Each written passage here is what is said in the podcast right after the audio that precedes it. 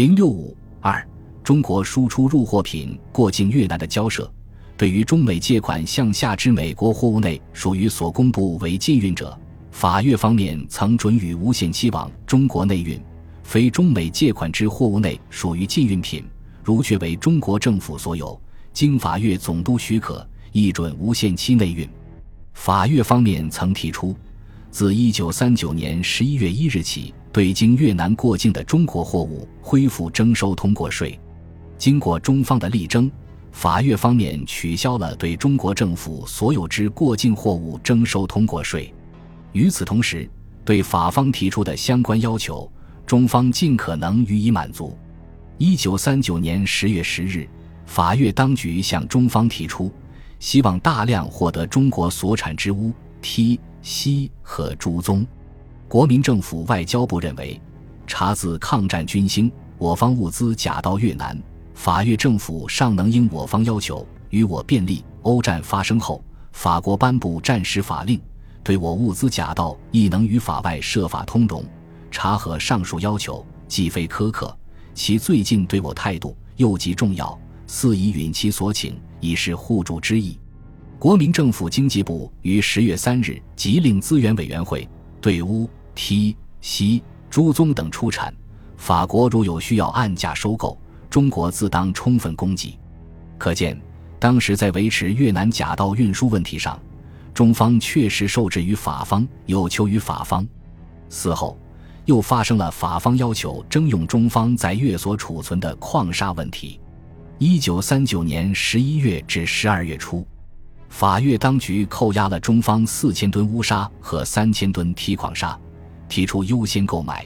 并称对于今后到达的矿砂也将同样扣留封存。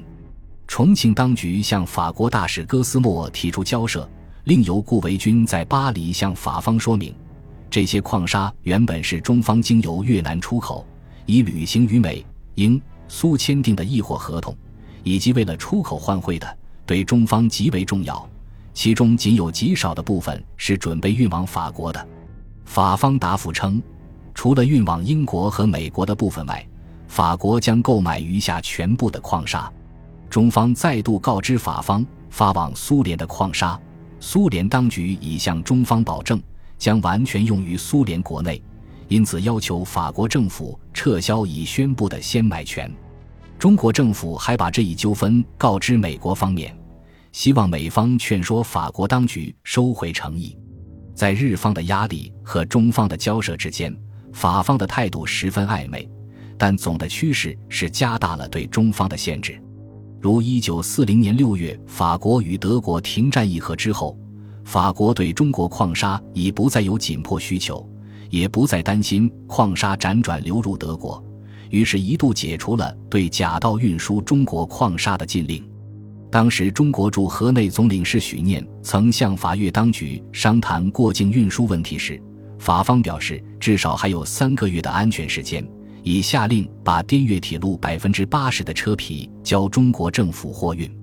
许念曾即提出，应尽量利用该段时间为中方货物过境运输提供便利。然而不久。法越当局便屈服于来自日本方面的压力，重新禁止中国假到越南运输货物。六月二十日起，所有对华运输均停顿，凡中国货物，不论为官方还是商人所有，均不准经该路运往中国内地。当时，中国在越积压代运汽油便有三万余吨，其他物品约六万吨。当时，中国政府最高当局对于法国禁运可能带来的严重后果有如下评估：安南对我运输一切停止，法国之受倭威胁乃已终始。此祸甚于倭寇强占安南，绝我于安南一切物资也。蒋介石甚至谈到，今后我因国外阶级受影响，作战方略或需放弃一切阵地战。当时，媒体也十分担心越南对华禁运可能带来的严重后果。法越当局允准日方派员在越南各仓库检查有无中国货物，这样不仅中国积存越南之货物无法起运，而且直接影响了中国与苏联之间的易货合同的履行，包括中国所输出的矿产、茶叶和畜产品，以交换苏联的军械、汽油、飞机等。总之，这一局面是中国方面难以接受的，因而立即向法方作出明确反应。六月二十一日，许念曾继续向法越当局交涉，得到的答复是：目前只是暂停一切运输，以应付日方的压力，请中方放心。并称，如果日本对越发动进攻，法国方面必予抵抗。另一方面，六月二十一日，国民政府外交部向在重庆的法国驻华大使馆提出了严重抗议。二十三日，国民政府外交部长王宠惠发表声明，指出，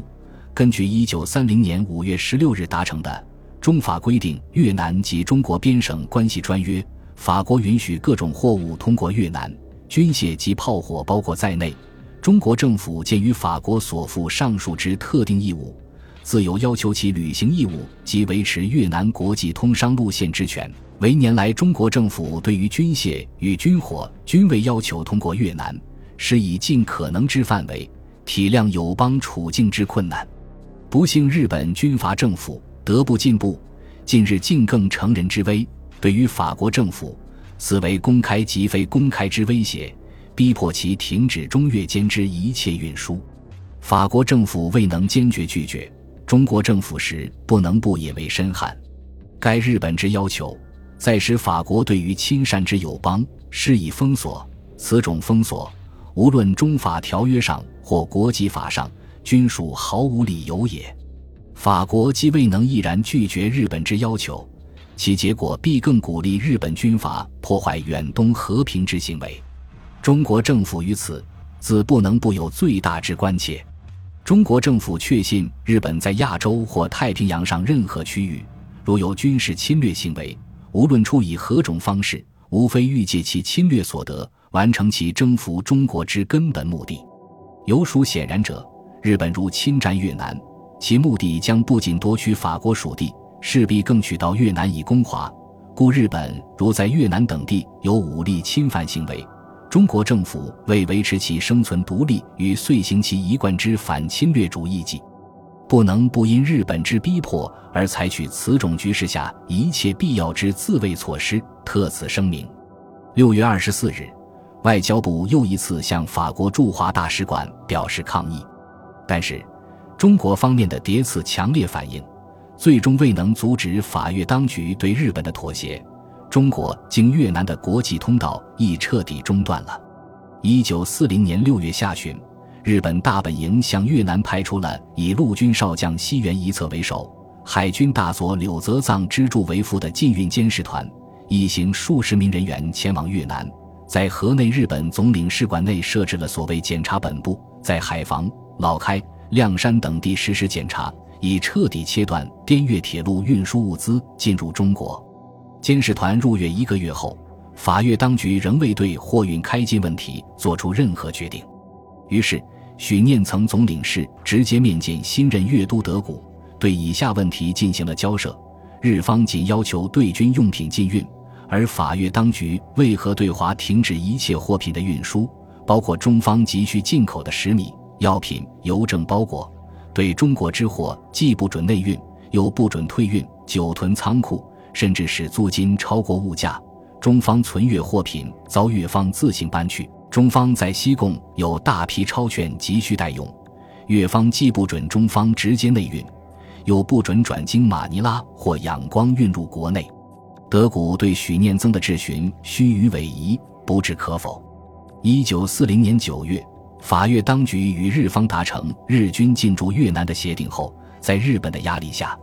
法越当局宣布自十月二十三日起扣押在越南的所有中国官商货物。中国在越货物约有四万吨，多为军用品，约值国币一亿元和美金六百万元。中方又进行了多次交涉，法越当局原拟将所扣之中国官商货品予以拍卖。中国外交部向法国大使戈斯莫提出强烈抗议，称如果法国政府不予以制止的话，中方将把在中国自由区的法方财产封存作底。戈斯莫承诺改采以下原则：一、越南当局照价征用；二、物主就地自由出售；三、不能销售之货物存入仓库由越方负责保管。至于中方提出的转口要求，戈斯莫未予承诺。但是，法越当局却仍然拒绝中方自行出售，坚持要对中方之商或强行拍卖。虽经中国领事馆严重抗议交涉，亦无果。中方最担心的是，这些货物最终遭到日本的劫持，要求法越当局在扣押货物之后应承担保全之责任。蒋介石就曾明确向哥斯莫提出，与认为海防商货之保全问题系法国之责任问题，法国应该设法保全。为了尽可能减少损失，中方由西南运输处出面。将大部分来不及内运的官有存越物资转售当地的美商信陈洋行，同意由该洋行将无关军用者着粮出售于法方指定之商业机构，但其他可以自抵者绝对不售。要求信陈洋行将凡被法越当局或日方掠夺之物资向美国政府备案，以待战后清算。一直到一九四一年四月初。中国驻法大使顾维钧还就制止日方掠夺存海防物资，允准华商出售存货，同意中方将存息供物资转口他运等事项，数度向法国外交部进行交涉，但均不得要领。待到一九四一年五月下旬，积存于海防之中国货物几近悉数被日人武力所劫夺，法越政府却无动于衷，在中方交涉时，竟以日本既用强力。法方亦无可奈何，相推诿。法国外交部则搪塞中方称，已经向日本政府交涉将货物运回，但没有得到日方的答复。由于被劫货物名义上已经移转美商，中国的交涉未能引起法方的重视，已在预料之中。至于滞留在海防不准外运的华商航号货物，据越南东京中华商会不完全的统计，就有一昌。国际等二十多家的四万八千五百三十四件，实值八千六百五十五万三千六百九十六法郎。国民政府外交部于六月四日曾向法国大使馆郑重声明：对于制越关商货物所遭受之一切损失，中国政府保留要求赔偿及采取适当弥补办法之权。具体而言，就是由驻美使馆出面，要求美国政府抵扣法方在美公款。中方还曾考虑直接扣抵法国在华权益，只是考虑到我在粤侨胞众多，侨产为数可观，担心法方采取报复手段，中方将得不偿失，没有马上采取这一措施。鉴于法方始则停止对中国货物之运输，继而允许日军利用越南领土及铁路设施攻击中国，为了保证该路调度执行圆满，施行军事措施。中方遂于一九四零年九月对滇越铁路施行管理权，即命令该公司所有的法籍、越籍职员服从中国政府管理。待到一九四三年八月一日，国民政府对维希政权断交后，同时宣布接受滇越铁路。本集播放完毕，感谢您的收听，喜欢请订阅加关注，主页有更多精彩内容。